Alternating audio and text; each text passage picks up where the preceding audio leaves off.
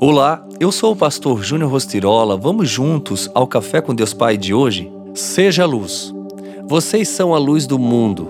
Não se pode esconder uma cidade construída sobre o um monte. E também ninguém acende uma candeia e a coloca debaixo de uma vasilha. Assim brilhe a luz de vocês diante dos homens, para que vejam as suas boas obras e glorifiquem ao Pai de vocês que está nos céus. Mateus 5, 14 ao 16. Você sabia que Jesus veio ao mundo para estabelecer o reino de Deus na terra e que todos os que recebem a salvação e seguem Jesus são enviados por Ele para transformar realidades por meio de seu poder?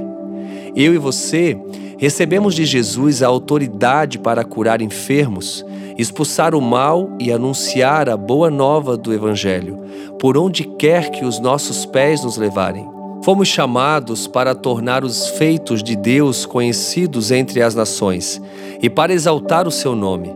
A respeito dessa realidade, o Senhor Jesus nos deu essa autoridade para transformar o mundo como sal da terra e luz do mundo. Assuma o seu chamado em Deus para transformar o caos do mundo em que vivemos, ao ser luz do mundo e afastar a escuridão por onde você for. Seja um farol em meio ao mar da escuridão. Demonstre o amor e a bondade de Jesus Cristo.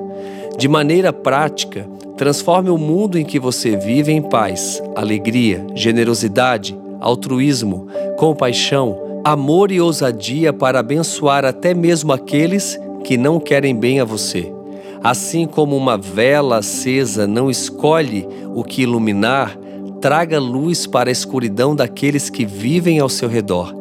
Não esconda o brilho e a autoridade dados por Jesus.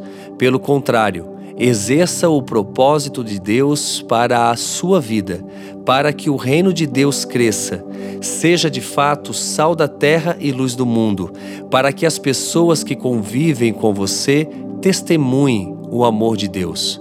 E a frase do dia diz: na economia de Deus, quanto mais você serve, mais você cresce. Pense nisso e tenha um excelente dia.